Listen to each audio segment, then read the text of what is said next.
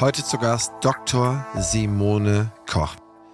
Simone Koch ist Medizinerin aus Holstein und hat dann ihren Weg nach Berlin gefunden. In Berlin hat sie sich durch die Gynäkologie später in die Selbstständigkeit mit eigener Praxis mittlerweile in Leipzig und Berlin niedergelassen. Sie ist bekannt geworden, nicht nur durch ihren wirklich außergewöhnlich tollen Podcast zusammen mit Maria Schalow. Phoenix Podcast heißt der. Wahnsinnige Empfehlung. Hört da einfach mal rein. So viel geballtes Wissen zum Thema Gesundheit, Energie, gesund werden. Unfassbar. Also wie gesagt, da spart man sich sehr, sehr viele Bücher und sehr, sehr viele sinnlose Arztkonsultationen. Nebenher hat das Energiebündel auch noch etliche Bücher geschrieben, wie Happy Hashimoto, Autoimmunhilfe, ein Kochbuch, Anti-Entzündungsprogramm und Schlank und voller Energie. Ja, ich spreche mit Dr. Simone Koch insbesondere über das Thema Energie. Ich wollte in dieser Staffel auch über Themen sprechen, die ich immer wieder sehe. So Praxisinhaberin, so Anfang 40, nachdem die Gründung oder Praxisübernahme sehr erfolgreich war, dass es nicht selten so ist, dass man da so ein kleines Loch fällt. Dass die Beziehung oder die Ehe endet, dass die Partnerschaft in der Praxis problematisch wird, dass viele Dinge vielleicht weniger Spaß machen, dass man mehr konsumiert, irgendwie die externen Effekte, wo man meint, dass man andere beeindrucken muss, die werden größer, aber die Freude und die Zufriedenheit wird kleiner. Und ich sehe dieses Muster immer wieder. Und deswegen war für mich es ein Anliegen, mal über das Thema Energie zu sprechen. Wieso kommt dieser Energieabfall? Wie kann man haushalten mit seiner Energie und wie kann man seine Energie wieder mehren? Es gibt wirklich überhaupt keinen Mensch, mit dem man besser über dieses Thema sprechen kann, als mit Simone Koch. Also es hat mir wahnsinnig Spaß gemacht. Es ist eine total spannende Folge geworden und nicht wundern, ich bin ein bisschen heiser. Ich bin seit ein paar Tagen heiser. Mein Name ist Christian Henrizi. Ich bin Geschäftsführer der Opti Health Consulting und ich freue mich auf Ihr Feedback zu dieser Folge. Ich freue mich über eine kleine Bewertung. Machen Sie das wirklich mal. Die wenigsten machen es. Aber nun ab rein in die Folge mit Dr. Simone Koch.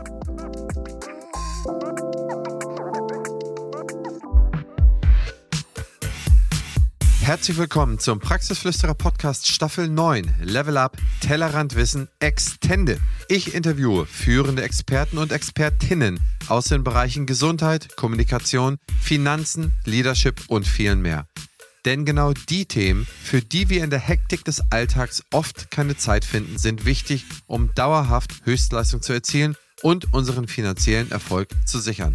Lass dich vom umfangreichen Wissen dieser Profis begeistern, setze ihre Tipps direkt um und werde mit deiner Praxis noch erfolgreicher. Partner der Staffel ist wie immer die BFS. Ja, heute zu Gast Dr. Simone Koch. Ich freue mich sehr, dass Sie mit dabei sind. Liebe Frau Dr. Koch, erzählen Sie doch mal, wer sind Sie und wo kommen Sie her?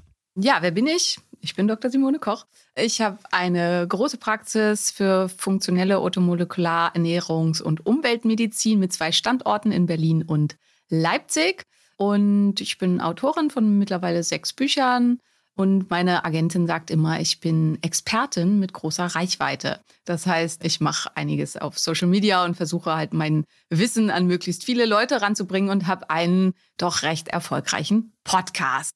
Und wo komme ich her? Aus Neumünster in Schleswig-Holstein. Da regnet es fast immer. Ja, ich bin ja auch Holsteiner, das heißt, ich komme hier aus der Nähe von Eckernförde. Und insofern, als ich das in Ihrem Lebenslauf gesehen habe, dass Sie auch Holsteinerin sind, da habe ich mich sehr gefreut. Aber wieso sind Sie denn nicht nach Hamburg mit einer Praxis gegangen? Warum sind Sie nicht im schönen Holstein oder in, der, oder in Kiel oder irgendwo hier in der Nähe geblieben? Warum Berlin? Also Berlin ursprünglich äh, wegen der Liebe. Ich habe meinen Ex-Mann jetzt leider kennengelernt, 2008, glaube ich. Und ähm, der war halt in Berlin und die Berliner zeichnen sich meistens dadurch aus, dass die Bereitschaft, ihre Stadt zu verlassen, gegen Null tendiert. Also zumindest die gebürtigen Berliner. Und so war das hier auch. Und deswegen war das stand nicht zur Debatte. Ähm, es ist auch bis heute so, wenn wir in, nach Neumünster fahren, dann sagt er immer, liebe Kinder, das ist das Dorf, wo die Mama herkommt. Weil alles, was äh, ja weniger als, weiß nicht, eine halbe Million Einwohner hat, ist für Berliner ja ein Dorf. Und deswegen bin ich dann für ihn nach Berlin gezogen. Und jetzt habe ich halt hier zwei Kinder und wir erziehen im Wechselmodell. Mir ist auch super wichtig, dass die Kinder permanenten ja, Zugriff, klingt jetzt fies, aber Zugriff auf beide Eltern haben. Und wir verstehen uns nach wie vor hervorragend. Wir wohnen ganz in der Nähe voneinander. Die Praxis ist auch relativ dicht dran und die können relativ frei zwischen ihren Eltern hin und her wechseln, so wie ihnen das gefällt. Also fix sind sie eine Woche, eine Woche jeweils bei einem von uns. Aber wenn ihnen halt mal einen Tag danach ist, gestern war mein Großer bei mir, weil er ein bisschen genervt war vom Papa, so haben sie da halt die volle Freiheit und das wollte ich gerne möglich machen und deswegen kann ich hier im Augenblick auch nicht weg, auch wenn Berlin jetzt nicht meine Wunsch- und Lieblingsstadt wäre.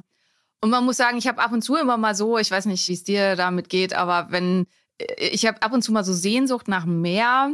Ich habe ja auch, also ich bin in Neumünster geboren, ich habe aber in Lübeck und Greifswald studiert, habe dann auch lange in Lübeck gearbeitet und zwar immer in relativ unmittelbarer Meernähe und fühle mich auch nach wie vor als Meerkind, auch wenn ich inzwischen fast genauso lange weg davon wohne, wie ich da gewohnt habe. Und aber immer, wenn ich meine Eltern, vor allen Dingen im Sommer, längere Zeit besuche, dann regnet es zwei Wochen ununterbrochen und zwar von allen Seiten, von oben, unten und weiß ich nicht. Also das finde ich, das gibt es halt auch nur in Schleswig-Holstein, dass es wirklich zwei Wochen lang durchregnet und gefühlt von allen Richtungen. Und dann denke ich, ach, Berlin ist doch ganz schön. Ja, absolut. Also da hast du jetzt mehrere Sachen angetriggert. Fangen wir mal von hinten an. Ich finde, dieser ganz schmale Küstenstreifen, da regnet das deutlich weniger als zumindest in der Landesmitte. Das heißt, ich erlebe es sehr häufig, wenn ich aus was ich Rendsburg komme oder aus Flensburg. Das heißt, wenn ich dann wieder zur Küste fahre und wir sind jetzt hier unmittelbar an der Küste, dann habe ich eigentlich immer, je nach der Windrichtung, habe ich deutlich weniger Wind. Also die erste Feststellung, Neumünster ist ja mittendrin, da hast du immer Regen, da hast du das Schlechteste von Holstein leider. Aber der andere Punkt ist, ja, natürlich, jetzt kann man auch nicht mehr wegziehen, denn man möchte das ja wirklich nicht da auseinanderreißen. Wie alt sind denn deine Kinder? Die sind jetzt zehn und zwölf. Okay, na gut, dann habe ich Kinder im gleichen Alter. Bisschen Zeit ist noch, bis sie dann völlig flügge werden, auch wenn das ja ein Alter ist, wo es jetzt echt schon, also zumindest bei meinen Kindern, sehr autonom wird und sehr viel Wunsch nach Eigenbestimmung besteht. Das stimmt, ja, ich kenne das. Ich kenne das ja, die Ältere, die ist zwölf, die mitten in der Pubertät, also an den Anfängen der Pubertät. Das ist dann schon, wenn die Antworten dann, wie geht's dir? Ja oder hm, okay, äh, was wollen wir heute machen? Hm, ja, also das heißt, man redet den ganzen Tag und man kriegt gefühlt kumuliert zehn Wörter als Antwort, was vor einem halben Jahr noch komplett anders war. Da hieß es, auf was hast du mal Lust? Ah, ich habe darauf Lust. Ach, da können wir mal hingehen. Ach, sollen wir mal hier zum Schwimmen gehen? Ah, super, Papa, total, habe ich total Spaß dran. Und jetzt, hm, Schultern wippen. Ach, das ist so schrecklich. Beruhigend, dass es bei Mädchen auch nicht anders ist als bei Jungs. nee, wahrscheinlich kein Stück. Kein Stück. Gehen wir nochmal einen Schritt zurück. Das heißt, du hast in Lübeck und Greifswald studiert. Warum hast du dich für ein Medizinstudium entschieden? Das heißt, warum nicht Architektur? Warum nicht Meeresbiologie? Warum nicht Mathematik? Warum ausgerechnet Medizin? Ich habe schon immer ein ganz hohes Interesse für Körper und Körperfunktionen gehabt. Also es gab halt ja, als wir jung waren, gab es ja immer diese Was ist was Bücher und da gab es halt eins der Körper. Und ich konnte schon relativ früh sehr gut lesen und das habe ich halt rauf und runter gelesen und fand das super spannend. Und insgesamt fand ich tatsächlich aber alle Naturwissenschaften spannend. Also habe mich da ganz viel mit auseinandergesetzt. Und so im, sage ich mal, ersten Schuljahr ungefähr, da gab es ja immer diese, meine Freunde aus der Schulzeit, diese Einschreibbücher, habe ich immer bei Berufswunsch reingeschrieben, Naturwissenschaftlerin. Und irgendwann hat dann irgendwer an mich rangetragen, Simone, man muss sich für eine Naturwissenschaft entscheiden. Man kann heutzutage nicht mehr Naturwissenschaftlerin werden. Und dann, äh, also ich war es halt, also ich hatte schon immer so ein Helfersyndrom-Problem, sag ich mal. Ich habe mit meinen Kuscheltieren immer Tierkrankenhaus gespielt und irgendwelche Klopapier eingefroren und dann als Kühlkompressen aufgelegt und Brüche geschient und weiß ich nicht. Und dann war sehr, sehr schnell klar, also wirklich so mit sieben, acht, ich will Ärztin werden. Und das hat sich tatsächlich dann nie mehr geändert. Also das war dann das Ziel, auf das ich halt auch zu gesteuert habe für mich und habe schon auch viel mich in die Richtung privat ja mit solchen Sachen beschäftigt. Also ich habe früh mich mit Naturheilkunde beschäftigt schon, habe mein, ich weiß nicht, mein erstes Buch, das war Heilkräuter aus dem Garten Gottes von Maria Treben. Das hat meine Oma, meine Oma mir, glaube ich, mit zehn geschenkt. Und dann habe ich Kräuter gesammelt und habe die gepresst. Wir hatten so eine alte Buchpresse und habe die dann eingeklebt und beschriftet, was für was das alles gut sein kann und so. Also das war einfach schon ganz, ganz früh ein ganz hohes Interesse bei mir und ist auch immer geblieben. Ja, dann bist du ja ein Holsteiner Sturkopf geblieben und äh, dann ist das so weitergegangen. Aber hat das auch etwas mit deiner persönlichen Gesundheitskrankheitsgeschichte zu tun, dass du sagst, Mensch, ich möchte da mehr drüber erfahren? Ursprünglich nicht. Also, weil es ist ja, also meine Diagnosen habe ich ja alle erst so seit 30 und ich war ein kränkliches Kind, definitiv. Also ich hatte super oft Lungenentzündung als Kind. Ähm, ich hatte immer mit dem Darm zu tun, was jetzt bei, einem, bei einer unerkannten Zöliakie jetzt auch kein Wunder ist. Aber das ist einfach so, also ich weiß nicht, wie alt du bist, aber ich vermute mal, da wir gleich alte Kinder haben, ungefähr gleich alt. Also unsere Generation da in der Medizin, da war Zöliakie einfach noch nicht auf dem Schirm. Man hat im Studium gelernt, einheimische Spru. Das war irgend so eine exotische Krankheit sozusagen, ähm, auch wenn sie einheimisch hieß. Und äh, dass man das selber haben könnte, hat keiner drüber nachgedacht. Und es wurde halt immer gesagt, ich hätte eine schlechte Konstitution. Aber das war für mich nicht der Grund, den Wunsch zu haben, Arzt zu werden. Also das ist aus anderen Gründen entstanden aber war dann natürlich für meine eigene Heilungsgeschichte nicht die schlechteste Berufswahl. Ja, absolut. Ich habe jetzt hier mehrere Seiten liegen, einfach nur von deinen Veröffentlichungen. Äh, da komme ich ja gar nicht hinterher, äh, womit du dich alles befasst hast. Aber da kommen wir jetzt mal peu à peu drauf zu sprechen. Du hast dich ja, ich glaube, dein Erstlingswerk, und korrigiere mich, wenn ich mir das richtig aufgeschrieben habe, war ja Happy äh, Hashimoto. Ja, tatsächlich. Also das erste Buch, was ich geschrieben habe, war Autoimmunhilfe. Das ist aber später veröffentlicht als Happy Hashimoto, weil der Verlag einfach ziemlich geschlusert hat mit dem Lektorat und so weiter. Das hat sich ziemlich hingezogen. Das heißt, du hast dich dann äh, mit Hashimoto und Autoimmunerkrankungen halt sehr, sehr, ja, ich sag mal so, nachdem du professionalisiert worden bist, nachdem du Studium äh, fertig war, nachdem du viel Erfahrung sammeln konntest, da hat dich dieses Thema am meisten scheinbar getriggert, denn sonst hättest du ja nicht so viel zu Papier gebracht, oder? Ja, also das war halt dem da ja dann ganz stark aus einer Eigengeschichte raus. Also nach der Geburt meines ersten Sohnes hatte ich eine schwere postpartale Thyroiditis, also eine nach der Geburt auftretende autoimmune Entzündung der Schilddrüse. Habe da dann auch einiges erlebt mit der Medizin, sag ich mal, wie es nicht optimalerweise laufen würde. Und habe dann, und das ist einfach auch meine Persönlichkeit, habe dann halt angefangen, alles darüber zu lesen, was ich irgendwie finden kann. Ganz, ganz viel, auch von wissenschaftlicher Seite, ganz viel Studien. Ja, und habe mich dann eben auch, dann ist auch daraus entstanden, dass ich war zu dem Zeitpunkt ja noch angestellte Ärztin in der gynäkologischen Praxis. Und dann kamen zunehmend Patienten zu uns in die Gyn, die gehört haben, weil da geht ja Mund-zu-Mund-Propaganda immer schnell, da arbeitet eine Gynäkologin, die kennt sich super aus mit Hashimoto-Thyreoiditis, aber auch mit Zöliakie und mit solchen Geschichten. Und dann kamen halt Patienten, was weiß ich, Patientin Zustand nach Selbstmordversuch, wo dann in der Klinik frisch eine Zöliakie diagnostiziert wurde oder so. Also sowas überhaupt nichts mit Gyn zu tun hatte. Ne? Und die saßen dann halt bei mir halt auch gerne dann eine halbe bis Stunde rum und das ist natürlich für eine kassenärztliche Gyn-Praxis der Super-GAU, weil man soll ja im Fünf-Minuten-Tag die Patientin auf den gynäkologischen Schul zerren, weil das ist das Einzige, womit man Geld verdient. Fanden meine Chefs also nicht so toll. Und daraus ist dann irgendwann die Idee entstanden, okay, ich mache mich selbstständig in eigener Praxis, in der Privatpraxis, die sich auf dieses Patientenklientel spezialisiert. Und am Anfang hat mir jeder gesagt, also auch das Übliche ne, bei der Apo-Bank mal nach Geld gefragt und so, wir geben ihnen nichts, das hat keinen Zweck, das hat, wird hat keine Zukunft. Und ja, mittlerweile habe ich zwölf Mitarbeiter. Wir haben insgesamt fast 1000 Quadratmeter in unseren Praxen. Und ich würde sagen, das war eine Fehlprognose, die damals von der Bank gemacht wurde. Wahnsinn, Wahnsinn. Wo kommen deine Patienten überall her? Hast, wie groß ist dein Radius? Kann man wirklich sagen, die kommen aus einem kompletten deutschsprachigen Raum? Die kommen tatsächlich aus der ganzen Welt. Also wir okay. haben auch Patienten aus Boston, wir haben Patienten, die von Bali kommen. Wir haben, also wir haben Patienten von überall. Natürlich ist der größte Anteil Menschen aus dem deutschsprachigen Raum.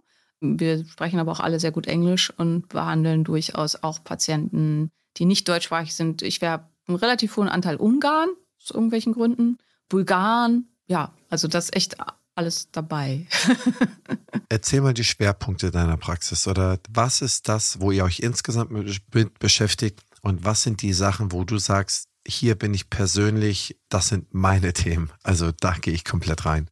Ja, Also insgesamt, was wir halt machen, ist, also ich habe auch bei euch bei einer gelesen, dass über mich gesagt wird, ich wäre die weibliche Dr. House im Norden von Deutschland. Das fand ich sehr schmeichelhaft. Und das ist so ein bisschen das, was wir tun. Also zu uns kommen Menschen, die das Gefühl haben, mit mir stimmt was nicht, die aber von der normalen Medizin im Stich gelassen werden, in dem Sinne, dass ihnen immer nur gesagt wird, ihre Laborwerte sind normal, wir können nichts finden, gehen Sie zum Psychosomatiker. Und die aber relativ sicher sind, dass es nicht psychosomatisch ist. Und auch natürlich Patienten, die bereits wissen, was sie haben und sich eine etwas andere Behandlung wünschen, sei es in hinsichtlich Wechseljahrsbeschwerden, bioidentische Hormonersatztherapie, sei es hinsichtlich Kinderwunsch außerhalb der klassischen Kinderwunschbehandlung, sei es Hashimoto-Thyreoiditis, also das wäre so das Klassische, was wir sehr, sehr viel gemacht haben. Wir haben aber zunehmend auch Patienten aus dem präventiven Bereich, die einfach sagen, ich möchte gerne so lange wie möglich gesund bleiben, auch in, bis ins höhere Alter. Und Patienten, die Sachen über sich wissen, also zum Beispiel, ich bin ApoE4-Träger, hetero- oder homozygot, also es ist eine Genmutation, die dazu führen kann, dass man, ähm, das die Wahrscheinlichkeit, dass man an Alzheimer erkrankt, deutlich erhöht ist. Und ich möchte zum Beispiel, meine Blutwerte sind bereits schlecht. Ich möchte alles dafür tun, dass das besser wird und dass es nicht dazu kommt, dass ich an der Demenz erkranke oder so. Also das ist zunehmend das, was wir auch machen und das ist auch das, wofür ich zunehmend brenne. Also ich habe mich mehr und mehr entwickelt weg von Behandlungsmedizin hin zu Präventivmedizin und hin zu auch einer deutlich engmaschigeren Arzt-Patienten-Beziehung. Ich betreue nur noch ganz, ganz wenige Patienten und also wirklich ganz wenige und die dann aber enorm engmaschig, weil das ist halt ein anderes Prinzip des Arzt-Patientensystems als das, was wir in Deutschland kennen, weil ich halt glaube, dass wenn man eben wirklich langfristig was für sich komplett verändern will, dass es da eine andere Zusammenarbeit und vor allen Dingen aber auch eine andere Bereitschaft vom Patienten braucht, um da weiterzukommen. Wo wir gerade von der Zukunft sprechen, die BFS ist eines der führenden Health-Tech-Unternehmen auf dem deutschen Gesundheitsmarkt. Was ich besonders spannend finde, ist ihr Digital Health Dialogue. Hier werden die Gesundheitsthemen der Zukunft aufgelistet und gemeinsam diskutiert. Auch ich bin dabei und stelle meinen Gästen daraus Fragen, wie zum Beispiel, wie wird die Digitalisierung dein Arbeiten verändern oder wie ticken die Patienten und Patientinnen von morgen. Mach mit und trage deinen Teil dazu bei, die Digitalisierung patientenfreundlich und praxisnah zu gestalten, damit die Medizin von morgen zum Vorteil für alle wird. Zu finden ist diese unter meinebfs.de-dhd. Ich wiederhole, meinebfs.de dhd. Du möchtest deine Karriere und oder deine Praxis auf das nächste Level bringen, dein betriebswirtschaftliches Know-how verbessern und dabei völlig flexibel bleiben? Beim Fernstudium zum Dental Manager werden euch alle relevanten Inhalte zu BWL, Marketing, Hygiene und Co. vermittelt. Das Fernstudium ist vollständig digital und IHK-zertifiziert.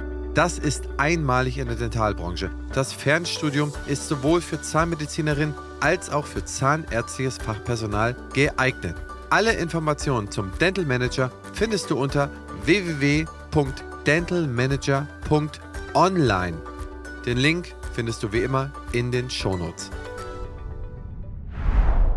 Ein passendes Ergänzungsformat zum Praxisflüsterer ist Küste und Kiez mit meiner Co-Host Dr. Anne Heitz. Wir beantworten Fragen in 15 bis 20 Minuten und immer und stets Dienstag früh in eurem Podcast-Player. Ihr Charme, mein Gepolter. Ich glaube, das ist unterhaltsam. Hört doch einfach mal rein. Ja, absolut. Ich meine, wenn du das jetzt erwähnst mit dem Alzheimer-Gen, ich habe vor einiger Zeit nach dem ALS-Gen in meinen Gensträngen gesucht. Das lässt sich ja so ganz einfach machen. Man sucht einfach nach, ich habe gesucht nach C9ORF weil ich da gehört hatte, okay, das löst dann irgendwann mal sicher ALS aus. Du sprichst auch auf der Webseite beispielsweise von ganzheitlicher Medizin oder im Phoenix Podcast. Gehst du dann daher, dass du auch eine Genanalyse vornimmst, das heißt, dass du die Gene bestimmst und dann konkret nach gewissen Genen auch suchst? Also ganz optimalerweise ist das das, womit ich beginnen würde. Also ich nenne das halt erst die Landkarte angucken. Und hier finde ich halt immer ganz, ganz wichtig, die Landkarte ist nicht das Territorium. Also jeder, der wandert, hat das schon mal erlebt. Wie das auf der Landkarte aussieht, muss nicht unbedingt das sein, was dann tatsächlich so ist, wenn man dann wirklich in den Bergen steht. Das ist halt ganz, ganz wichtig, dass man das nicht als Fatalismus für sich annimmt. Also es gibt Gene, die sind fatalistisch, aber das sind Gott sei Dank die aller, allerwenigsten. Aber es macht halt Sinn, die Landkarte zu kennen. Es ist gefährlich, in Anführungsstrichen, wandern zu gehen, ohne überhaupt zu wissen, welche Wege sollte ich gehen und wie sieht das Territorium aus, in dem ich mich dann bewegen werde. Und deswegen ist für mich ganz optimalerweise sollte halt so eine Behandlung mit der Bestimmung der genetischen Landkarte beginnen. Und dann kann man deutlich besser aufgrund dieser gucken, wie sieht denn das Territorium aus, indem man sich halt dann eben die Sachen, die mit den Genen zusammenhängen, nochmal spezifisch extra anguckt. Was ich da so faszinierend finde, und das hatte ich im Vorgespräch ja auch schon mal so ein bisschen erfragt, das ist, dass du, wenn man sich deine letzten Folgen, deine, sagen wir, deine letzten 20 Folgen im Podcast mit Maria Schalow anhört, dass du sehr häufig das Thema Energie adressierst und immer wieder auf den Weg kommst, dass du sagst, okay, wir müssen jetzt hier schauen, wo kriegt man seine Energie her, warum ist man schlaff, warum ist man antriebslos, also immer wieder findest du da den Weg hin. Und das ist eigentlich auch der Punkt, der mich am meisten fasziniert, dass man seine eigene Energiequelle irgendwie bestimmen kann, beziehungsweise wenn man mit Leuten spricht, ich spreche mit Leuten, das sind hoch erfolgreiche Zahnärzte und Zahnärzte, die, die haben ein unglaublich hohes Einkommen, die haben eine tolle Familie, alles ist fein. Und die sagen mir, okay, irgendwie habe ich, ich fühle mich so kaputt, ich fühle mich so ausgelutscht, die verlieren dann irgendwann so ein bisschen den Faden zum Energiequell. Und das passiert bei einigen, also was ich so anekdotisch, ne, nicht evidenzbasiert, so ein bisschen feststelle, ist, dass es häufig die Gründung ist voller Energie und auch sehr lange voller Energie, auch wenn die Zahlen da noch im, im Minus sind, auch wenn die Herausforderungen noch groß sind, aber die Energie ist da. Und ich merke, dass so ein bisschen der erste Knacks, der in, äh, immer wieder, das ist so eigentlich so Anfang 40. Es ist eine etablierte Praxis, ist seit sechs, sieben Jahren gegründet. Der Einnahmenüberschuss ist super. Es muss eigentlich alles gut sein, denkt man. Und eigentlich ist dann alles gut, aber dann auch wieder nicht, weil da so ein bisschen der Antrieb fehlt oder was auch immer. Kannst du mir da vielleicht durch meinen Dschungel, den ich dir jetzt gerade so hingeschmissen habe, kannst du da mit einer Machete den Weg durchfinden, woran das liegen könnte? Und wie näherst du dich dem Thema Energie an? Und dann habe ich noch tausend andere Fragen zur Energie, aber fangen wir mal damit so ganz vorsichtig an. Ich versuch's. Also ich glaube, ein Punkt ist halt, dass wir als Ärzte und auch als Zahnärzte, wir lernen ja nie mit unserer Energie zu haushalten. Und ich weiß nicht, wie es bei den Zahnärzten ist, aber bei den Ärzten ist es halt ganz stark systemgemacht dass wir in ein System geworfen werden und darin auch erzogen werden. Man muss fast sagen, Gehirn gewaschen werden, was uns suggeriert, du musst immer so viel geben, bis du an der Grenze deiner totalen Erschöpfung bist. Wenn du das nicht tust, hast du nicht dein Maximales gegeben und dann bist du auch kein guter Arzt. Und gleichzeitig ist es halt so, dass man sich enorm dafür beglückwünscht, wenn man über seine Grenzen geht. Also ich denke an meine Günzeit zurück, an meine Kreisalldienste. Man kam da halt oft aus einem Dienst raus mit nach 14 Geburten in einer Nacht. Das ist Adrenalin hoch 10. Man ist die ganze Zeit nur am Rennen. Man hat Kilometer gemacht ohne Ende. Man ist immer an der Grenze der Katastrophe, weil eine einzige Person das eigentlich fast gar nicht alles handeln kann. Aber irgendwie hat man es hingekriegt und man ist sowas von stolz darauf. Es wird halt nicht zu einem Sekunde hinterfragt, macht das Sinn, ist das gut, sondern alle sind so. und ich glaube, dass das halt ein ganz großer Punkt ist. Und das kann man noch gut machen wenn man 29 ist oder auch vielleicht 32. Aber desto älter man wird, desto mehr zehrt das Ganze am System. Und chronischer Stress führt ja zu chronisch stiller Entzündung im Körper, die halt ganz lange, wie der Name schon ist, still verläuft und halt wenig Symptome verursacht. Aber im Prinzip muss man sich das halt vorstellen wie ein Mülleimer, in den jeden Tag halt was ausgeleert wird. Und irgendwann ist der Müll voll. Und dann quillt er halt nach oben raus. Und ich glaube, das Problem ist, die Müllabfuhr zu rufen und den mal leer zu machen, das haben die wenigsten von uns gelernt. Also welche Techniken sinnvoll wären, um den Mülleimer zu entleeren.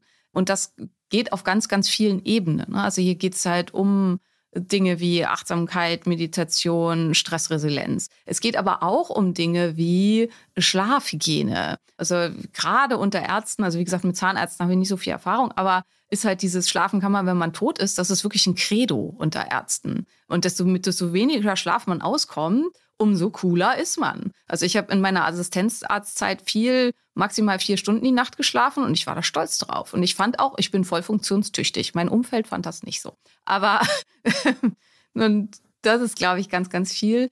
Dann ist halt auch Stress, chronischer Stress betreibt wahnsinnigen Raubbau an der Nährstoffversorgung des Körpers. Also wir verbrauchen einfach unter Stress je nach Stoff, also von Zink bis zu 30 Prozent mehr, Magnesium etwa 20 Prozent mehr, B-Vitamine zwischen 20 und 50 Prozent mehr. Und wenn das halt permanent so ist und nicht adressiert wird, im Sinne, dass man das von außen halt dann in der entsprechenden Menge auch zuführt, dann führt das natürlich über die Jahre zu einem unterschwelligen Mangel. Und hier ist natürlich immer wichtig, die sind nicht so schwere Mängel, dass man dann eine Vitaminmangelerkrankung entwickelt, wie Pelagra oder irgendwie sowas. Aber es ist ein ausreichender Mangel, dass, das, was du angesprochen hast, die Energieproduktion in den Mitochondrien, was ja unsere kleinen Energiekraftwerke sind, nicht mehr ausreichend funktioniert, weil denen einfach das Substrat fehlt, also die Hilfsarbeiter. Also B-Vitamine sind ja die Hilfsarbeiter, die in jedem, in allen Komplexen der Atmungskette eine Rolle spielen. Das sind Stoffe, die sowieso mit dem Alter weniger werden, wie Coenzym Q10 oder also die halt auch alle in der Energieproduktion einfach eine Rolle spielen. Plus halt dieser sich aufbauende immer höhere oxidative Stress vermüllt die Mitochondrien, sodass die halt auch nicht mehr richtig arbeiten können. Dann bleibt oft viel auf der Strecke, desto größer die Praxis wird, desto mehr man arbeitet, desto mehr Mitarbeiter man hat. Ich kenne das halt auch total. Desto weniger hat man Zeit für die Dinge, die gut für einen wären, sprich Sport, mal rausgehen, mal tief durcharbeiten und so weiter. Das Erste, was man dann nicht mehr macht, ist das. Das ist auch nicht gut. Also Sport ist der Faktor für Energie und für Mitochondrienfunktion. Ist einfach so, ist absoluter Faktor Nummer eins. Und ist halt was, was bei ganz vielen dann einfach auf der Strecke bleibt. Ja, jetzt habe ich schon ganz viele verschiedene Punkte genannt. Und leider ist es halt so, dass wir davon ausgehen, das sei normal. Und deswegen ist mir dieses Thema so eine wahnsinnige Mission, dass ich da halt drüber sprechen will, weil ich es einfach für mich erlebt habe, dass ich mit Anfang 30 völlig energielos war und halt sämtliche, also meine Energie, meinen Drive, mein Mojo komplett verloren hatte und halt nur noch wie so ein Blob auf dem Sofa lag, nach, wenn ich aus der Praxis kam und eigentlich gar nichts mehr machen konnte. Und auch dadurch sämtliche Lust am Leben einfach verloren hatte. Weil wenn man keine Energie für irgendwas hat, macht halt auch nichts mehr Spaß. Und dass ich heute mit fast 44 sagen kann, ich war noch nie so energetisch und so fit wie jetzt. Und das ist halt meine Mission, rauszutragen, älter werden muss nicht einhergehen mit schwächer, energieloser und müder werden. Und wie viel Sinn, was bringt uns all das Geld und all die, das, was da irgendwie passiert, wenn das Leben keine Freude mehr macht? Und wenn die Energie nicht da ist, um das dann auch zu genießen. Wenn das Einzige, was ich noch tun kann, wenn ich nach Hause komme, ist, mich aufs Sofa zu werfen und sinnlos irgendwelche Netflix-Serien zu gucken, dann, ja, ist es halt irgendwie schade. Und dabei nach ungefähr zweieinhalb Minuten einzuschlafen. Einzuschlafen. Ja. Und dann schwult man immer nur zurück. Also ich glaube, das kennt irgendwo jeder, aber du hast es ganz, ganz toll beschrieben. Also fangen wir an mit dem Mülleimer. Das, was du jetzt sagst, ist, über die Jahre lagere ich immer mehr ab und dann, auch wenn ich nicht anders lebe oder agiere, nicht schlechter esse, nicht weniger Sport mache, irgendwann ist der Punkt erreicht, wo der Mülleimer komplett voll ist was ist denn da die Müllabfuhr, beziehungsweise Müllabfuhr Option A und B, ich habe einfach eine Schaufel und kann da mal ein, zwei Schippen wieder rausnehmen und den mal jedenfalls zum Drittel oder so leeren. Was sind die Dinge, die ich da machen sollte? Also auf zellulärer Ebene, wenn es halt um echten Müll geht, ist die Müllabfuhr die Autophagie. Das ist der Prozess, in dem in den Zellen alles zur Ruhe kommt und der Körper mal gucken kann, was funktioniert denn hier noch. Welche Zelle muss insgesamt ausrangiert werden, weil sie ihren Job nicht mehr richtig macht. Und was aus dieser Zelle können wir noch benutzen? Welche Zellorganellen sind recycelbar? Ich nehme da als Bild immer eine Großküche. Wir haben eine Großküche, in der permanent gekocht wird. Jeder schreit durcheinander. Dauernd kommen neue Tickets rein. Überall sind die Herde an. Es ist super heiß. Es ist hektisch. Alles ist irgendwie ein bisschen schmutzig.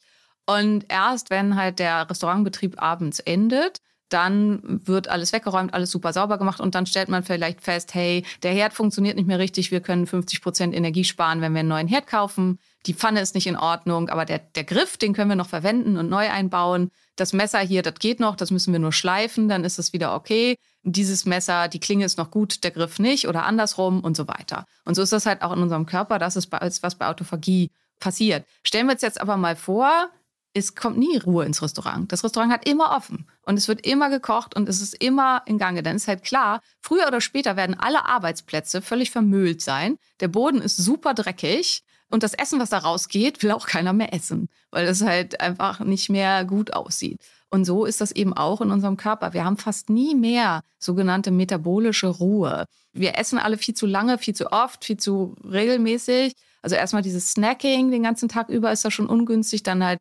wer früh aufsteht, die erste Mahlzeit gibt es dann vielleicht um 6.30 Uhr und die letzte um 22.30 Uhr abends vom Fernseher. Und dazwischen ist der Magen ja noch voll. Autophagie beginnt in dem Moment, in dem der Darm entleert ist. Und das ist er in diesem Szenario nie. Das heißt, der Körper hat kaum Möglichkeiten und äh, Ruhe, um wirklich mal Autophagie zu betreiben. Weitere Sachen, die Autophagie fördern, sind wieder Sport. Dann Sachen wie zum Beispiel Eisbaden, Sauna und so weiter. Also es gibt bestimmte Sachen, die diesen Prozess sehr stark beschleunigen können. Aber auch das sind halt alles Sachen, die tendenziell nicht gemacht werden, die man aber auch eben mit nutzen können. Du hast die Schippe angesprochen. Also wer regelmäßig in die Sauna geht oder so, das sind die kleine Schippe, wo man dann halt schon mal ein bisschen was rausbringen kann. Das ist auf zellulärer Ebene ganz, ganz wichtigen zweiten Punkt, finde ich, die mentale Müllabfuhr. Hier spielt Schlaf eine ganz, ganz große Rolle. Und hier ist halt, also vor allen Dingen, was ja die, auch die ganzen kleinen Alltagstraumata angeht und so. Die mentale Müllabfuhr findet im REM-Schlaf statt. Und das ist zum Beispiel auch, REM-Schlaf wird massiv beeinträchtigt durch Alkohol. Und da reicht halt das eine Glas Wein abends. Und das ist halt auch so ein Habit. Ich arbeite viel für große Banken als Verrentin. Und zum Beispiel im Bankwesen ist es gang und gäbe, da wird täglich getrunken. Das ist einfach, also nicht große Mengen, ne? ein Glas Wein. Aber das ist halt, oder zwei. Manchmal auch drei oder vier. Aber das ist gang und gäbe. Und ich habe halt meine eigene kleine Bubble. In meiner kleinen Biohacking-Gesundheitsbubble trinkt niemand. Aber ich weiß halt, in der Ärzteschaft ist das durchaus auch was, was üblich ist. Ne? Runterfahren, Rewinding, das Glas Wein abends entspannt. Das gehört einfach dazu. Und das kann halt schon ausreichend sein, dass der REM-Schlaf nicht mehr so gut funktioniert, nicht mehr richtig ausreichend ist und dass das Gehirn auch da nicht richtig sauber machen kann. Techniken zu erlernen, einfach mal Stille auch im Gehirn zu erzeugen. Ich finde, das sollte zu unserem Studium dazugehören. Warum gehört zu unserem Studium kein Meditationskurs? Also vielleicht ist das inzwischen so, aber ich wüsste nicht. Also das wäre zum Beispiel was, wo ich finde, das ist eine Technik, mit der Verantwortung, die wir in unseren Berufen haben, sollte das Pflicht sein. Dass diese Resilienztechniken erlernt werden, um mental und geistig gesund zu bleiben. Und das sind halt Sachen, die auch super wichtig sind. Und ja, und ansonsten im Tiefschlaf macht das Gehirn halt tatsächlich sauber, also öffnet das sogenannte glymphatische System. Das ist das Reinigungssystem, vergleichbar mit dem lymphatischen System im Körper in unserem Gehirn. Und damit das funktioniert und halt die Schotten quasi weit werden und dann mal ordentlich durchgespült wird, muss auch ausreichend Tiefschlaf da sein und muss halt die Schlafqualität stimmen. Und dann sind wir wieder beim Anfang. Wir sparen alle an diesen Dingen wie Schlaf, Sport, Frischluft.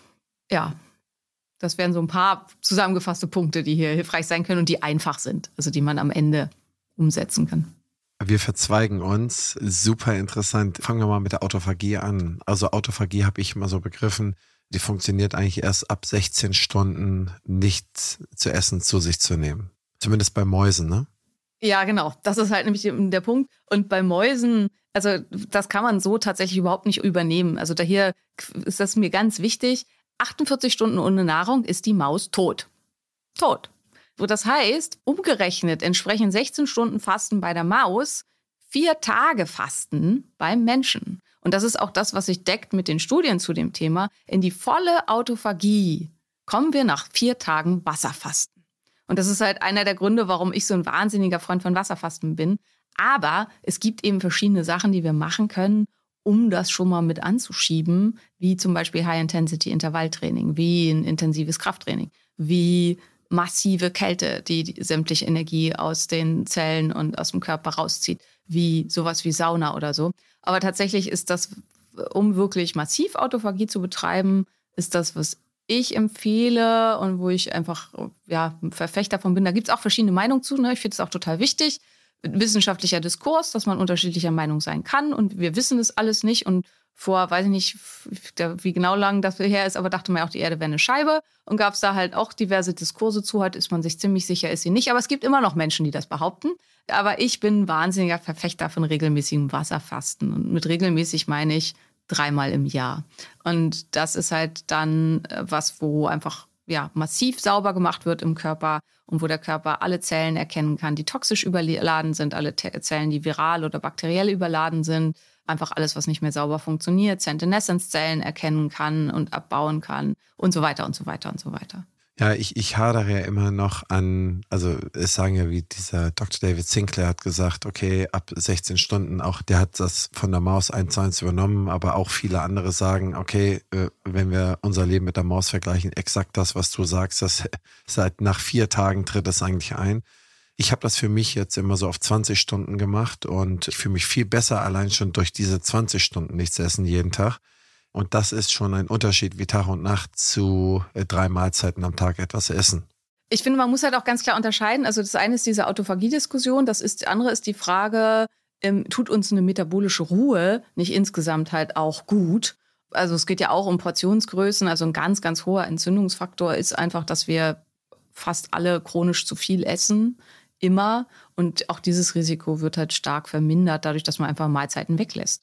Es gibt Leute, die sind wunderbar in der Lage, auch in einer oder zwei Mahlzeiten mehr als ihren Tagesbedarf zu decken. Aber für die meisten ist es so, dass sie halt automatisch ein bisschen weniger essen wenn sie intermittierend fasten. Es gibt halt auch viele Einschränkungen beim regelmäßigen intermittierenden Fasten. Also du bist männlich, für Männer geht das halt meistens deutlich besser, auch sowas wie ein 20-Stunden-Intervall zu machen. Für Frauen führt das oft zu Problemen, führt oft, also der Körper wehnt sich dann in der Hungersnot und denkt, es gibt hier nichts und fährt dann das Leptin runter, kann zu Fertilitätseinschränkungen führen. Also auch das sollte man halt alles sehr differenziert betrachten. Aber prinzipiell ist das total sinnvoll. Ich mache halt so ein 14 bis 16 Modell für mich. Aber für mich ist halt auch total wichtig, wenn ich einen Tag habe, wo ich mich total nach Frühstück fühle. Bevor wir jetzt hier angefangen haben, habe ich gerade noch äh, gesagt, so, hey, sorry, ich muss noch mal eine Gabel in den Mund schieben. Ich habe heute noch nichts gegessen. Es ist jetzt 13.40 Uhr. Bis jetzt habe ich halt gegessen drei Gabeln Gemüse. Also das ist halt so bei mir so der Standard eigentlich. Aber wenn ich jetzt einen Tag gehabt hätte, wo ich morgens das Gefühl habe, ich habe tierisch Hunger,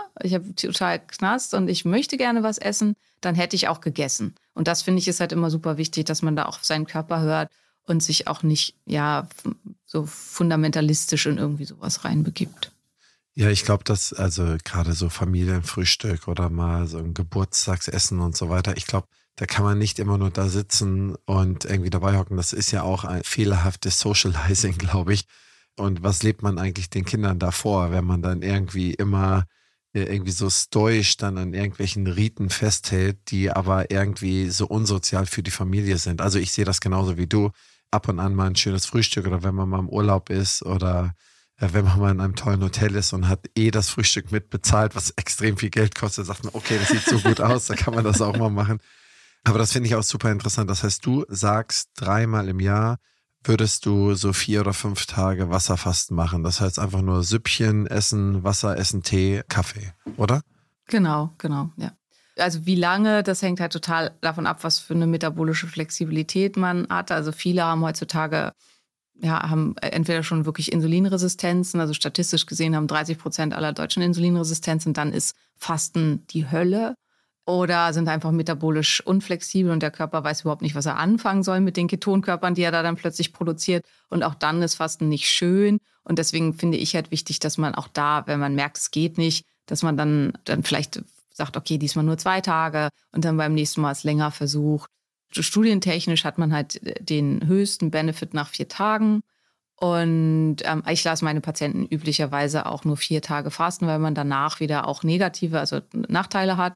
Ich selber faste auch mal länger. Das hat aber vor allen Dingen was mit persönlichen Challenges und Herausforderungen für mich zu tun, weil ich gerne einfach auch, ich experimentiere gerne an mir selbst und mache gerne, gerne auch manchmal körperlich extreme Dinge, um rauszufinden, was geht.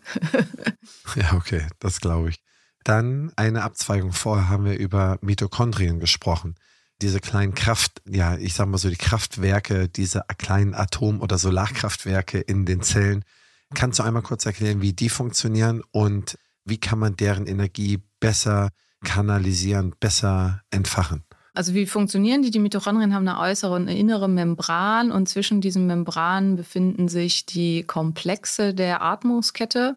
Und hier findet ein äh, Aufbau eines Elektronengradienten statt, der sozusagen, also ich beschreibe das immer, der einen Katapult spannt. Und diese, also diese Katapultspannung, das ist das ATP, das hat quasi so eine Drehung drin. Und in dem Moment, in dem man, an, egal an welcher Stelle, dann das Katapult loslässt, dann wird die Energie frei und sie kann halt für alles Mögliche benutzt werden. Also kann man sich so fest vorstellen, dass man das Katapult dann irgendwo anschließt sozusagen und dann wird damit ein Mechanismus gestartet. Ich finde, so kriegt man eine gute Idee dafür, wie das Ganze funktioniert werden täglich, also dieses ATP wird dann umgewandelt in ADP, also von Adenosintriphosphat in Adenosindiphosphat. Und das passiert im Körper so viel, dass pro Tag quasi 150 Kilo ATP produziert werden. Die sind natürlich nicht in Kilo da, sonst würden wir alle permanent massiv zu und abnehmen, sondern es wird halt ständig rück und wieder neu gebildet. Dadurch findet das statt. Unsere Mitochondrien, also zum einen ist es so, die müssen Platz haben, um zu arbeiten. Also wie kann ich deren Arbeit optimieren? Und da sind wir wieder bei dem, was du gesagt hast, auch mal eben eine Weile nichts essen und vor allen Dingen äh, Portionsgröße spielt hier halt auch eine Riesenrolle und was ich esse. Man kann sich das, also da nehme ich immer gerne als Bild das Bild von einer Lok, wo der Heizer drin steht und der kriegt halt eine, eine Eimer Kohle rein und dann haut er den in den Ofen, alles wunderbar. Und wenn jetzt aber diese, die, die, der Strom an Kohleeimern nicht abreißt und jemand kippt dem Heizer permanent Kohle in den Heizraum, dann ist er irgendwann in der Kohle gefangen, kann sich überhaupt nicht mehr bewegen und kann auch nicht mehr heizen. Und so ist es auch in den Mitochondrien. Als wenn die irgendwann völlig voll gekippt sind mit Energie, dann sagen die, ihr könnt mich alle mal und machen gar nichts mehr. Und dann findet halt auch nichts mehr statt. Diese Energie kann alles Mögliche sein. Meistens sind es aber Kohlenhydrate, die in so großen Mengen zugefügt werden, dass das Mitochondrien einfach zu viel Energie kriegt, als dass es damit arbeiten kann. Theoretisch kann auch aus der Beta-Oxidation von Fettsäuren sehr viel kommen, aber mh, hm, hier gibt es bessere Mechanismen, die das abfangen und es wird dann in Speicherform der Ketonkörper umgewandelt und macht halt nicht diese Überladung der Mitochondrien. Das ist ein Punkt. Also Portionsgröße und nicht so oft und nicht so viel essen. Dann ist ein Punkt, wie viele Mitochondrien habe ich überhaupt? Und wie leistungsfähig sind die, weil die gibt es halt auch in verschiedenen Größen und die gibt es auch in verschiedener Qualität. Und hier ist wichtig, dass man die auch mal voll beansprucht. Hier habe ich immer, also ich benutze halt immer ganz viel Bilder. Ich hoffe, das ist auch für dieses Auditorium okay. Meine Erfahrung ist, dass die meisten das sehr schätzen. Ich nehme hier immer als Bild, wir haben ein Fließband, an dem gearbeitet wird. Und wenn das Fließband in langsamem Tempo läuft, dann schafft jeder der Mitarbeiter da sein Schräubchen reinzudrehen und so weiter. In dem Moment, in dem ich das Fließband auf zehnfache Geschwindigkeit stelle, werde ich alle Mitarbeiter demaskieren, die sich nur einen lauen Lenz machen, die super langsam sind oder die ihren Job nicht verstanden haben. Weil da fällt dann die Dinge vom Fließband. Und das ist auch im Körper so. In dem Moment, in dem ich eine volle Beanspruchung der Systeme erzeuge, wird klar, welche Mitochondrien machen keinen guten Job. Und die werden dann vom Körper abgebaut. Und deswegen ist es manchmal auch so, wenn man mit einem anstrengenden Sport anfängt oder mit High-Intensity-Intervalltraining, dass man in der Folge erstmal viel, viel schlapper und müder ist als vorher. Weil der Körper baut dann, also statistisch gesehen, 20 bis 30 Prozent der Mitochondrien ab, weil die einfach einen scheiß Job gemacht haben und baut neue auf. Und die neuen, die dann kommen, die sind tendenziell leistungsfähiger. Plus er vergrößert welche, die schon da sind, also vor allen Dingen in der Muskulatur und erzeugt vor allen Dingen auch in der Muskulatur eine viel, viel höhere Mitochondriendichte. Und deswegen ist hier halt auch wieder, also High-Intensity-Intervallsport spielt eine ganz, ganz große Rolle und Kraftsport spielt auch eine große Rolle, wobei Kraftsport im Prinzip, also wenn man wirklich maximal Kraftsport macht, immer ja auch ein High-Intensity-Intervalltraining ist. Also wer mal 180 Kilo Kreuzheben gemacht hat, weiß, dass das eine Maximalbelastung für den gesamten Körper ist. Und da müssen alle Mitochondrien alles geben, was sie haben. Also wie definierst du High-Intensity-Intervalltraining? Was ist das für dich? Das ist eine kurze Einheit von 20 Sekunden oder so, in der man all in geht. Nach der man, also nach diesen 20 Sekunden sollte man das Gefühl haben, nichts geht mehr. Und welche Belastung das für den Einzelnen ist, das kann natürlich völlig unterschiedlich sein. Wenn ich jemanden habe, der schwer mit Fatigue zu tun hat und dem es halt super schlecht geht und der vor allen Dingen super unfit ist, dann kann das sein, eine Treppenstufe hoch und runter gehen, 20 Sekunden lang. Wenn ich halt den super Leistungssportler habe, der total durchtrainiert ist und völlig fit ist, dann kann das halt sein, ich muss 20 Sekunden beladene Burpees machen und trotzdem kommt er noch nicht an die Grenze seiner Leistungsfähigkeit. Das heißt, wenn du sagst, so normales Radfahren, mal ein bisschen Berg hoch, Berg runter, das ist kein High-Intensity-Intervalltraining, das bringt gar, quasi gar nichts. Das bringt schon was, aber an, auf einer anderen Ebene. Ne? Also über diesen Punkt, über den wir jetzt gesprochen haben, bringt das nichts. Also auch wenn es um VO2 Max geht, also um eine Gesamtbelastung des Systems und auch über äh, eine respiratorische Auslastung, so wir brauchen Leistung in der Zone 2, also wo halt wirklich eine Auslastung der Systeme stattfindet. Und auch da sind die meisten faul geworden. Also es ist halt immer, wenn ich über diese Themen spreche, auch in den sozialen Medien und so, dann schreiben da halt zig Leute drunter, aber ich mache doch Yoga oder halt, wie du sagst, aber ich fahre doch jeden Morgen mit dem Fahrrad zur Arbeit. Und das ist toll, das ist Bewegung, das ist kein Sport und kein Training. Okay, ich verstehe. Das heißt, als High-Intensive Intervalltraining könnte man bezeichnen, wenn man 30 Klimmzüge hintereinander macht, dann kann man sich ja wirklich nicht mehr rühren. Das stimmt, wobei äh, effektiver wäre, man macht dreimal zehn Klimmzüge und macht zwischendurch eine kurze Pause. Zumal auch die meisten Menschen nicht in der Lage sind, 30 Klimmzüge am Stück zu machen. Ich möchte das nicht angeben, aber ich mache wirklich jeden Morgen irgendwie so 70 oder 80 Klimmzüge und immer so 25 am Stück. Und das ist mein Training eigentlich, mein, mein ganzes Training. Das ist auf jeden Fall sehr gutes Training. Ja, okay, super. Also da hast du mir sehr geholfen. Also die Mitochondrien habe ich verstanden, ich habe die Autophagie verstanden. Das sind ja alles sehr äh, physische Prozesse und du bist schon einmal abgebogen in das Mentale. Das heißt, mit dem, was man jetzt gehört hat, kriegt man das Physische im Griff. Ne? Ich kriege die Mitochondrien belebt, ausgelöscht, neu gebaut, die bestehenden guten dicker gemacht. Ich kriege durch eine geringere Ernährung, kriege ich metabolisch ein bisschen was hin was ist denn jetzt eigentlich mit dem Kopf? Das heißt, was ich jetzt immer so verstehe, ist, unser Kopf wurde vielleicht für 40 Jahre gebaut. Alles, was danach kommt, da ist der Autophagie-Prozess noch sehr, sehr viel wichtiger, scheint es so zu sein, was ALS oder Alzheimer oder Parkinson angeht. Das ist nochmal einmal, wo ich abbiegen will und dann nochmal zu dem Mentalen. Das heißt, das sind so die beiden Sachen, wo ich nochmal ganz kurz deine Meinung haben wollte. Fangen wir erstmal mit dem im Kopf an, was so die ganzen Krankheiten auslöst, wie zum Beispiel ALS, Parkinson und Alzheimer. Zum einen muss man ja leider sagen, wir wissen noch nicht, was diese Erkrankung wirklich auslöst. Es gibt halt verschiedene Theorien. Aber eine ist halt, dass es stark tatsächlich mit metabolischer Gesundheit zusammenhängt und dass man halt daran arbeiten muss. Und dann gilt halt all das Vorhergesagte und zu einem ganz hohen Anteil eben, dass man dafür sorgen muss, dass man metabolisch flexibel ist. Das heißt, dass man in der Lage ist, eine Fastenphase völlig problemlos zu überstehen und in den Ketonstoffwechsel umzuschalten und ebenso aber auch problemlos mit Kohlenhydraten klarkommt, ohne massive Blutzuckerspitzen zu erleiden, die halt dann auch Probleme auslösen können.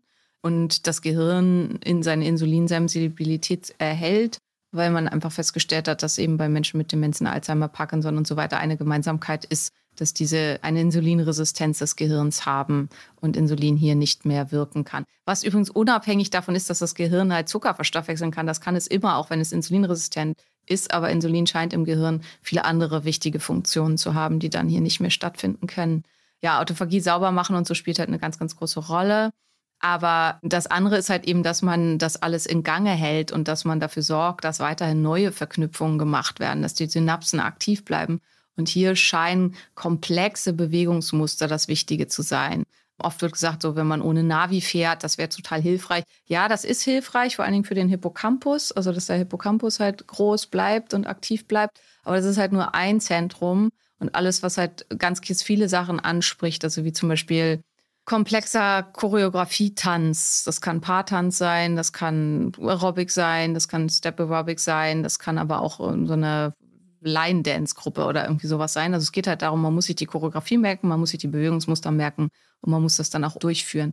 Alternative, wer, wer sagt, tanzen ist jetzt echt gar nicht meins, wären funktionell Trainingssachen, wo es auch um komplexe Muster geht. Das heißt, der Körper wird in allen Achsen bewegt, also auch in die Transversal- und Longitudinalachse, die im normalen Training meistens keine große Rolle spielt und muss komplexe Bewegungsfolgen ausführen und hier halt auch in der Stabilität bleiben. Das ist viel schwieriger, als das jetzt vielleicht klingt. Und das halt regelmäßig zu machen. Solche Sachen scheinen deutlich effektiver zu sein, zumindest aus der aktuellen Forschung in diesem Bereich, als Sachen wie Kreuzworträtsel lösen oder was sonst immer so anführt, Dr. Yokushimas Gehirnjogging oder so. Ist ein guter Marketing-Gag, scheint aber wenig zu bringen in der Demenzprophylaxe.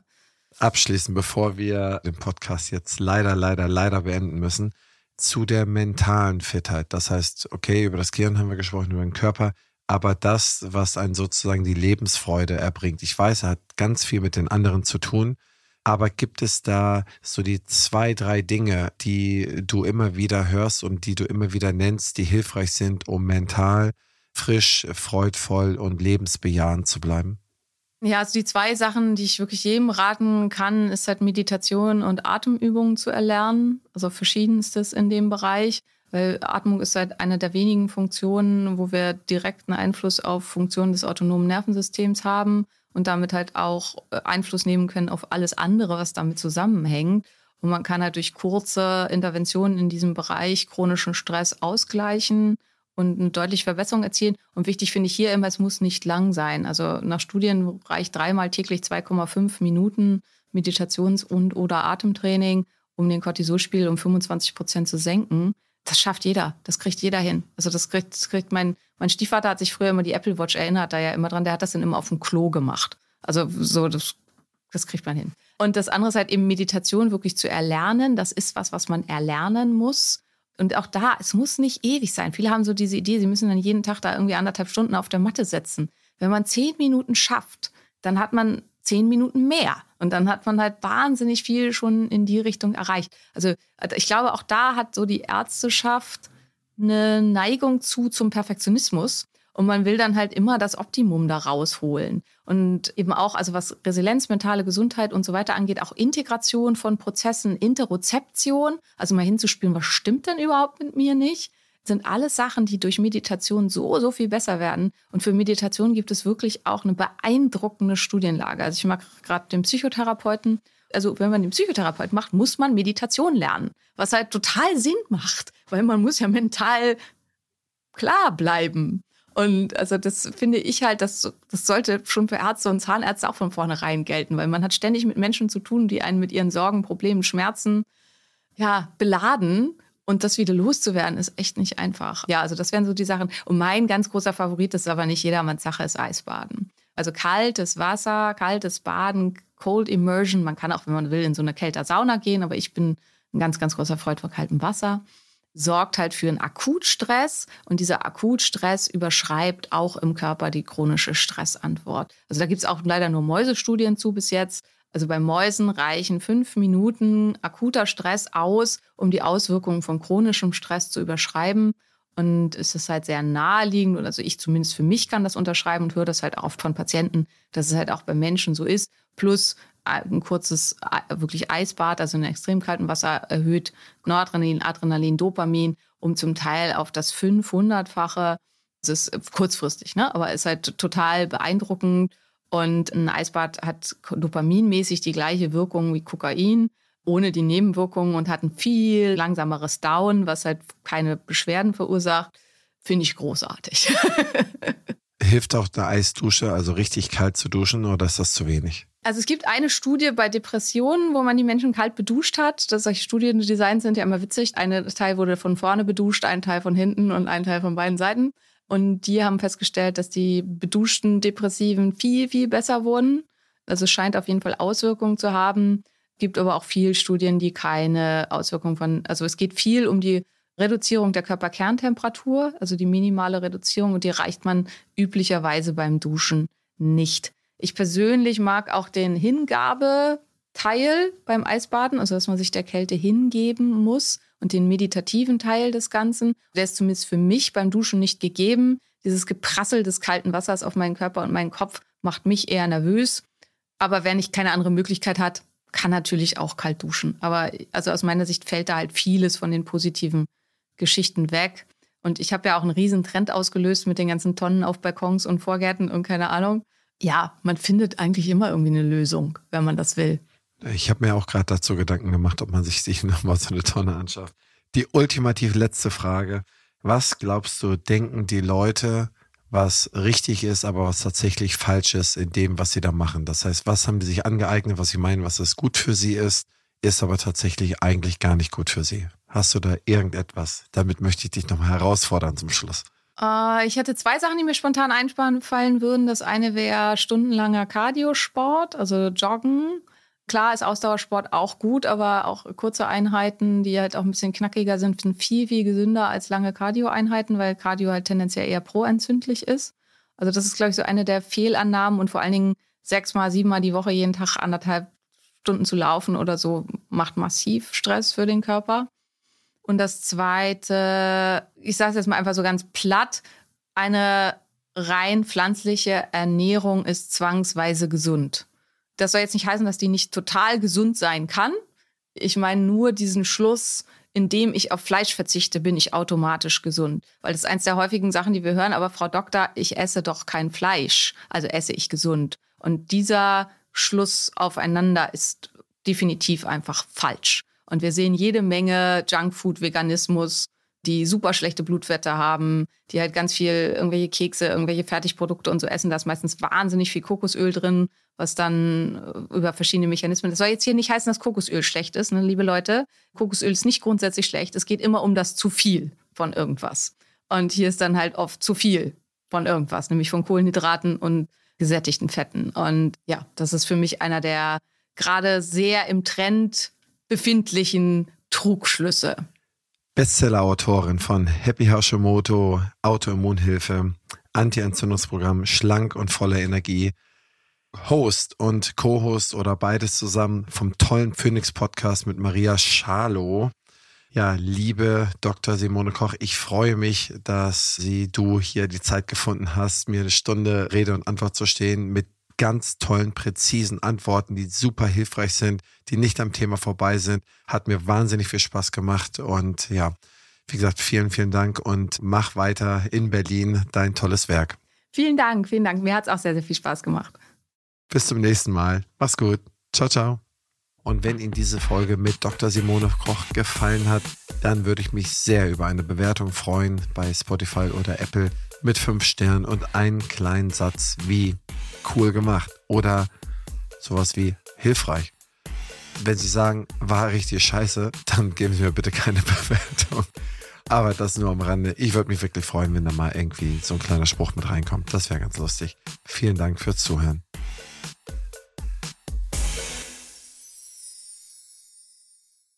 Dieser Podcast ist eine Produktion der Opti Health Consulting GmbH. Inhalt und Redaktion unterliegen der Verantwortung von Opti.